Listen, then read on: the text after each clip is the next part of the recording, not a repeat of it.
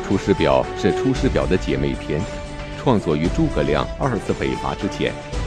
文中的一句“鞠躬尽瘁，死而后已”，更被后人认为是诸葛亮一生真实的写照。然而，在历史上，对于这篇表文的真实性却一直争议不断，特别是在记述赵云去世的时间点上，就出现了明显的偏差。这究竟是怎么回事？这篇表文的作者到底是不是诸葛亮呢？请继续收看《汉末三国》第三十八集《鞠躬尽瘁》。上一讲啊，咱们讲诸葛亮第一次出师北伐中原，但是呢，由于诸葛一生为谨慎，生平不用险，所以呢，他用兵谨慎小心，没有采纳魏延兵出子午谷的险招。而是呢，兵出祁山，打算由陇入陕，可惜错用了先锋马谡，第一次北伐中原无功而返。诸葛亮挥泪斩了马谡，然后呢，请罪于后主刘禅，自贬三级，以右将军代理丞相职务。从此呢，开始经营蜀汉内政，积极为下一次北伐做准备。其实啊。这一次北伐呢，诸葛亮也不是一无所得，在这个兵出祁山的时候啊，得到了一员勇将，这位日后成为蜀汉的执政核心，这个人就是姜维姜伯约。姜维是天水郡蓟县人，就是现在的这个甘肃。姜氏呢是郡中大姓，姜维文武双全，在这个州中呢任从事。他的父亲呢，也做过郡中的公曹。当年这个荣羌叛乱的时候呢，他父亲亲自保护郡太守，战死疆场，所以朝廷赐姜维中郎之职，让他呢参与管理本郡的军事。公元二百二十八年春天，蜀汉丞相诸葛亮第一次兵出祁山，当时曹魏的天水太守。正带着这个姜维等人呢，随同雍州刺史郭淮在各地视察。太守得知这个蜀军赶到岐山，诸县响应，就报给了刺史郭淮。郭淮一听，就打算撤到东边去，去守备。太守呢，怀疑这个姜维这些人有异心，于是呢，也就趁夜追随这个刺史郭淮。逃向东方，不在天水啊这风口浪浪尖上待着了。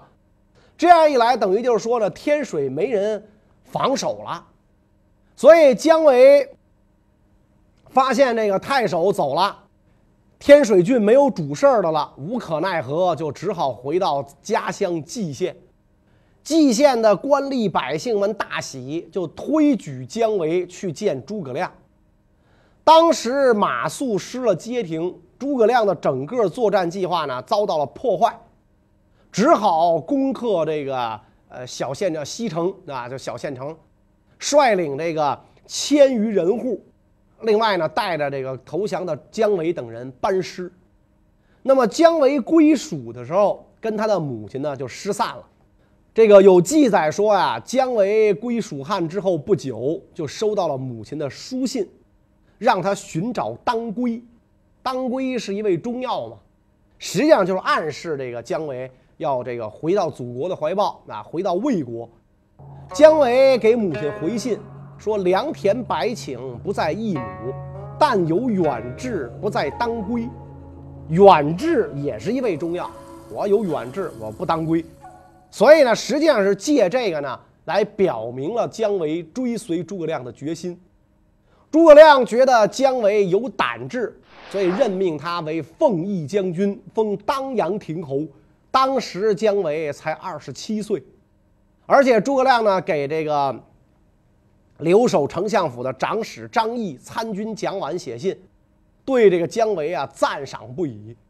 在这个信里，诸葛亮说：“说姜伯约忠勤实事，思虑精密，考其所有，永难继长诸人不如也。”永南就是李绍，季常就是马良，跟随刘备伐东吴都是战死的，他们比不上姜伯约。其人凉州上士也。这个人可是凉州有名的人物人才。而且诸葛亮还说说咱们啊要先训练步兵五六千人，这些人要像猛虎一样，能对魏国发动进攻的。姜伯约对军事很有领悟力，而且呢，他也有胆色义气，懂得用兵的道理。此人心存汉室，才气又比常人高出一倍。现在呢，我让他帮我练兵，一旦练兵完毕，我就带他回成都去觐见主上。所以，这个姜维在蜀汉就逐渐变成了举足轻重的人物，甚至成了诸葛亮的接班人。第一次北伐失败后，诸葛亮反思过失，勤修内政，很快就有觅得再次北伐的良机。这一次，为了劝谏蜀后主出兵，诸葛亮就写下了著名的《后出师表》。然而，对于《后出师表》的作者，在历史上却颇有争议。那么，这篇表文究竟是不是出自诸葛亮之手呢？诸葛亮在蜀汉内部整顿内务，准备再次发兵的时候，东吴引诱魏将曹休到吴国境内交战，结果呢，曹休打败了，魏国呢就派其他将领援助增援曹休。这样一来，这个吴魏之间的战争啊，就持续了好几个月。到了这一年冬天，诸葛亮打算趁着曹休战败、魏军东下、关中虚弱的机会，再次出兵伐魏。但是，这个蜀汉的大臣们对于能否取胜，大家都心存怀疑。毕竟年初才战败嘛，而且频繁的发兵。对蜀汉的财力物力损失很大，蜀汉国小势微啊。诸葛亮也说了：“天下三分，益州疲弊，仅有益州之地。如果频繁的主动去发兵攻打曹魏，那无异于以卵击石啊。”所以，面对群臣的质疑，也为了打消皇帝的疑虑，诸葛亮给这个后主刘禅又上了一道出师表。这就是《后出师表》，在这份表文当中，诸葛亮开篇就说：“先帝虑汉贼不两立，王业不偏安，故托臣以讨贼也。”先帝知道蜀汉跟曹贼势不两立，复兴王业不能偏安一方，咱们得把国都弄回到洛阳，咱不能在成都定都，所以呢。他才把征讨曹贼的大事托付给微臣啊！以先帝的英明，他应该知道我的才能啊不足以征讨曹贼，而且敌人的力量很强大。但是如果不征讨曹贼的话，先帝创建的王业就会丢掉。为什么要等着这个坐视自己的灭亡而不主动出击呢？所以，先帝毫不犹豫地把讨伐曹贼的大业托付给我。这个这个白帝城托孤的不就说了：“求先生把孙曹一起灭定。”所以呢，臣接受遗命之后，每天睡不安稳，吃饭也吃不香。我认识到，要想讨伐北方的敌人，应该先平定南方各郡，所以我才领兵渡过泸水，甚至传说深入到缅甸地区作战，七擒孟获。我两天才吃一顿饭，不是我自己不爱惜自己，只不过是我想到，蜀汉的王爷不能偏安在蜀都，所以冒着艰难危险奉行先帝的遗意。现在有些大臣发议论说，主动出兵进攻这个曹魏不是上策，但是如今曹贼刚刚在西方显得这个疲困。又在东方呢，跟孙吴作战。兵法上说，要趁敌军疲劳的时候向他进攻，而现在正是该进兵的时候。接着呢，诸葛亮在表文当中给这个刘禅举了前代先人成败得失的事迹，向后主指出，是吧？现在百姓穷困，兵士疲惫，可是战争不能停止。这个。军队驻扎下来，不去攻打敌人，付出的辛劳费用也不比打仗少。既然这样，不如现在考虑攻取北方。而且最后跟皇上讲，以前先帝在楚地打了败仗啊，就是走当阳奔夏口啊，打了败仗长坂坡。这个时候，曹操拍手称快，认为天下已经被他平定了。然而，先帝东连吴越，西取巴蜀，发兵北征，干掉了夏侯渊，这是曹操没有想到的。当时我们认为复兴汉朝的大业就要成功了，没想到后来东吴被蒙，关羽兵败被杀，先帝又在秭归失误，就指了这个夷陵之战被东吴打败，然后曹丕称了帝，所以这个复兴大业呢就画了个这个分号。所有的事情都像这样是很难预料的。臣愿意鞠躬尽瘁，死而后已。但是事业是成功还是失败，是顺利还是不顺利，这就不是我能够预见的了。所以这个这篇表文呢，在历史上有很大的争议。很多人认为这并不是诸葛亮写的，但是甭管是不是这个。结尾鞠躬尽瘁，死而后已，的确是诸葛亮一生辅佐蜀汉的写照。在魏蜀吴当中，魏国的实力是公认最强的。然而，面对大举进犯的诸葛亮，魏国众将却一直疲于防守，从未主动出击。在不断的挑衅之后，终于年轻气盛的魏明帝坐不住了。当年十二月，诸葛亮率大军包围了陈仓，但是呢，陈仓早有准备，诸葛亮呢没能攻下来，于是呢就让这个魏国守将郝昭的一个同乡到城外远远的劝说郝昭啊，你跟着魏国混呐，没啥出息，还是跟着我们丞相混吧。但是郝昭呢在城楼上呢对这个老乡讲，说这个我们魏国的法律您是熟悉的，而且我的为人呢您也了解。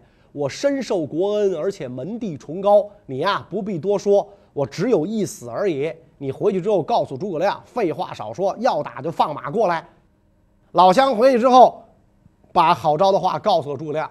诸葛亮让这老乡呢再次去这个劝告郝昭，说你兵微将寡，抵挡不住，何必白白自取毁灭？郝昭这个时候就变了脸了。跟自己的老乡讲，咱们前面已经说好了，我认识您，我的剑可不认识您，所以老乡只好返回说：“丞相，这小子王八吃秤砣，铁了心了，揍他吧。”诸葛亮有数万人马呀，而郝昭才一千多人。诸葛亮又认为曹魏的救兵不一定就能赶到，于是呢发兵攻打郝昭。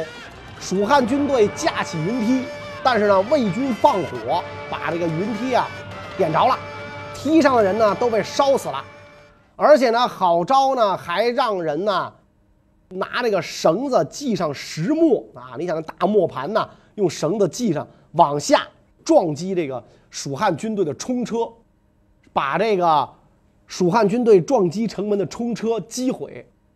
诸葛亮只好又制作了这个百尺高的井字形木栏，向这个城中射箭，并且呢用土块填塞这个填塞护城的壕沟。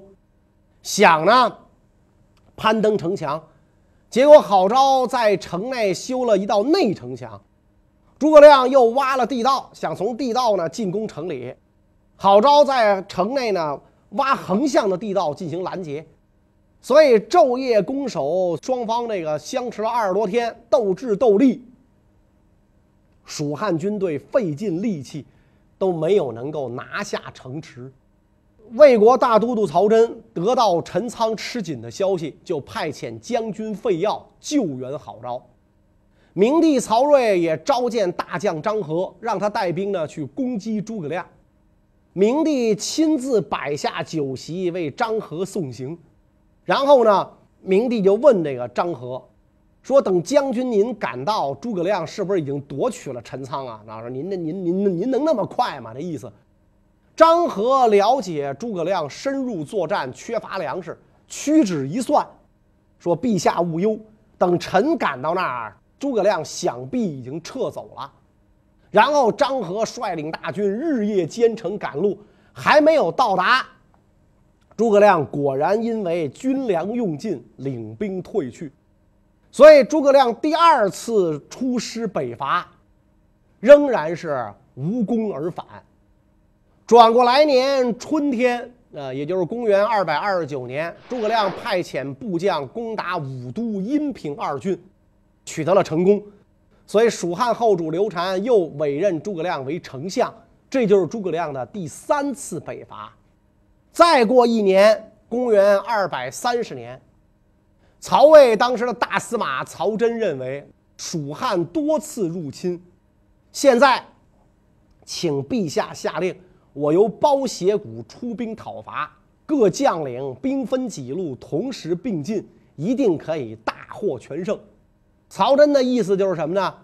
这个诸葛亮啊，老骚扰咱们，老给咱捣乱，这太讨厌了。咱们必须要主动出击，惩罚一下蜀汉。魏明帝听了曹真的建议，就颁布诏书，让大将军司马懿逆汉水由西城。也就是陕西安康附近进军，跟这个曹真呢在汉中会合，然后再委派其他诸将，有的从子午谷，有的从武威进军入蜀。这个时候，司空陈群劝谏魏明帝，说当年太祖武皇帝打到这个阳平，攻打张鲁，大量收集豆麦，以增加军粮供给。张鲁没有攻下，而粮食已经缺乏了。如今既不能就地取粮，而且呢，斜谷地势阴险，无论进退啊都很困难，转运粮食肯定会被抄袭劫机。如果多留士兵据守险要之处，又会使战士们受到损失。所以咱们应该深思熟虑。明帝呢，就接受了这个陈群的建议。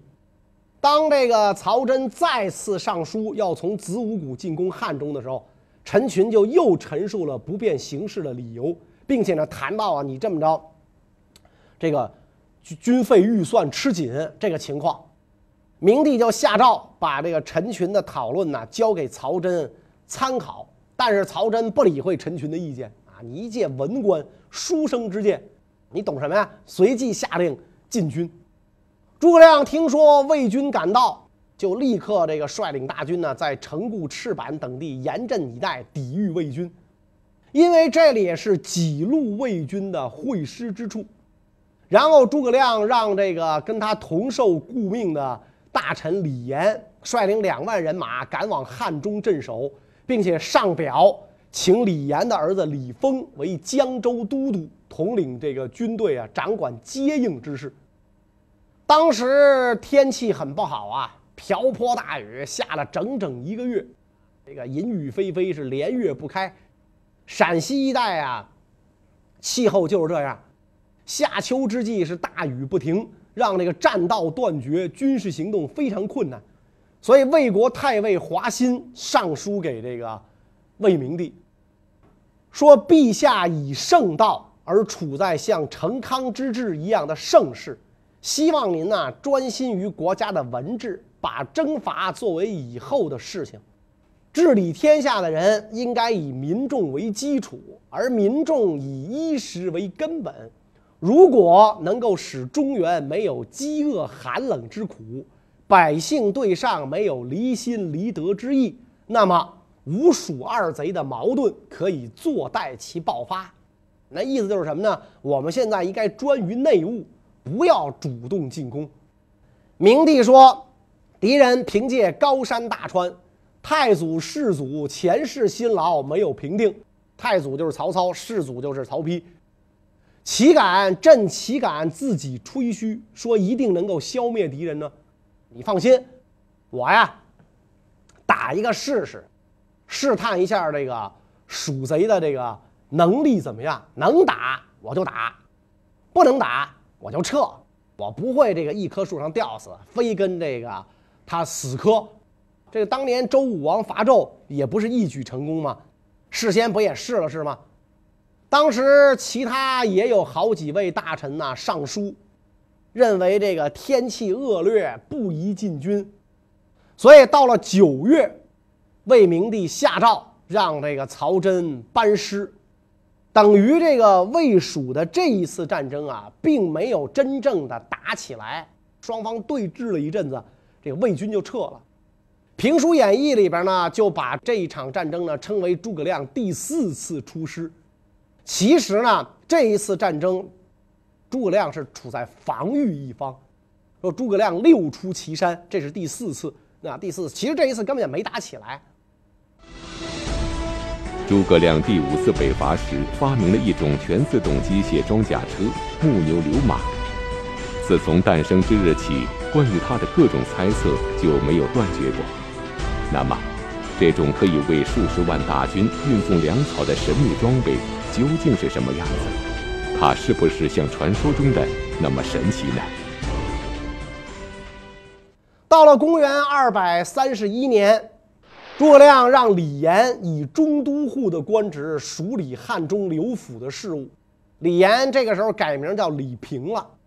然后诸葛亮率各路大军进犯魏国，向曹魏呢发动了第四次进攻，就是要要按照评书演义说，就是五出祁山。他兵围祁山，为了解决前面几次军粮匮乏的问题。所以造木牛流马运输军用物资，据说这个木牛流马呢是刻成牛马的形状，但是能自己行走。但是呢，木牛流马并没有留下图例和样品，到底什么样谁也没见过。所以后世呢对它多是猜测。一般人认为呢，这个木牛流马呢就是诸葛亮改进的普通独轮推车。也有人认为是新颖的自动机械，但是就是都是各种说吧。反正后世对此啊一直也是争议不绝。面对诸葛亮兵出祁山，这个时候，曹魏的大司马曹真生病，明帝嘛就让司马懿向西驻扎在长安，统领张合等诸将抵御诸葛亮。司马懿命将军费耀留下四千精兵驻守长安，其余的士兵全部出动往西援救祁山。张合打算分出部分兵力驻守在雍县、眉县。司马懿跟张合讲啊，说如果前面的部队能够独立抵挡敌军，那么将军您的意见就对。如果前面的部队不能挡住敌军，被分成了前后两个部分，那么你这个意见啊就不对了。当年楚国三军就是这样被英布击败的，所以咱们必须要合兵一处。于是全军推进。诸葛亮分出一支部队留下来进攻岐山，亲率大军到上邽迎战司马懿。郭淮、废药抄袭诸葛亮的后路，被诸葛亮打败，而且诸葛亮还趁机收割了田里的麦子，跟这个司马懿在上邽以东遭遇。司马懿缩小防御面，依靠险要扎营据守，两军不得交战。诸葛亮只好率军退回。在诸葛亮退军的时候，这个司马懿一直在后边尾随着诸葛亮，到了鲁城。张合就跟这个司马懿讲，说诸葛亮这次来迎战我军是想作战，跟我军决战，但是呢，他没有达到目的，所以呢，他认为我军立于不战，打算以持久之计制胜。况且呢，岐山方面知道大军已经靠近，人心自然稳定，可以在这里驻军，然后我们分出一支骑兵出现在他们的后路。不应当只敢尾随而不敢追击，使得民众失望。现在的诸葛亮啊，孤军作战，粮食又少，他肯定是在逃跑。我们必须这个这个要追他。司马懿不听张合的意见，还是这个仍然就尾随诸葛亮，跟欢送一样。等到赶上诸葛亮大军的时候呢，司马懿又上山扎营，拒绝同诸葛亮交战。帐下的将领多次要求出战，司马懿都拒绝了，所以底下这些将领们就不高兴了。大将军您畏蜀如虎，怎能不让天下人取笑？这个司马懿毫不在意，你你们爱怎么说怎么说，我呀我就是不出战。将领们纷纷请求出战，司马懿耐不住诸将请求，让张合攻击围攻岐山的蜀将和平，自己呢率中路军与诸葛亮正面对峙。诸葛亮命魏延、高翔、吴班诸将迎战，魏军大败，被蜀蜀军呢俘获了三千多人。所以这个司马懿只好又退军回营。啊，到了这一年的六月，诸葛亮因为粮草已尽，就准备退军了。司马懿一看，这是个好机会，这回诸葛亮啊是真的没粮食了，所以这个就。命令这个张合领兵追击。诸葛亮是料到那个魏军必来追击，所以就设下了埋伏。张合领兵到了木门，与诸葛亮交战。蜀军居高临下，万箭齐发，张合中箭而死。这是从曹操时代的老将啊，在这一仗当中呢阵亡了啊。诸葛亮得意洋洋，我本来想射死一马，没想到射死了一头张。这都都按这个一这个姓的这个谐音嘛啊！本本来我想射死司马懿的，没想到你小子来来挡横，啊，你被射死了。这就是诸葛亮五出祁山的故事，第五次跟曹魏交兵。前五次北伐均告失败，不过诸葛亮并没有就此收兵，很快他就又开始了第六次北伐。然而，正当蜀军即将展开新一轮进攻之际，一道从后方传来的圣旨，让诸葛亮又一次陷入到两难的境地。那么这一次诸葛亮进攻岐山的时候，李平曾用名李严，留守后方，掌管呢都运军需事务。当时这个正值阴雨连绵嘛，李平担心粮草供应不上。就派参军传后主旨意，叫诸葛亮退军，以便呢将来给自己啊推卸责任。诸葛亮一看后主有旨，就只好退军了。李平听到诸葛亮退军的这个消息，又假装惊讶，说：“哎，咱这儿军粮充足啊，丞相为什么回来了？”然后又要斩杀都运粮草的将领，解脱自己啊失职不办的责任，还向这个后主上表。说这个军队假装退却，是想诱敌深入，歼灭敌人。诸葛亮一看这事儿不对呀，就把李平前后亲笔所写的所有的信函书奏调来一查，就发现里边全是自相矛盾。诸葛亮因此责问李平，李平理屈词穷，只好低头认罪。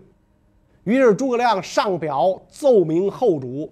李平罪大恶极，罢掉官职，削去封爵十邑，流放梓潼郡。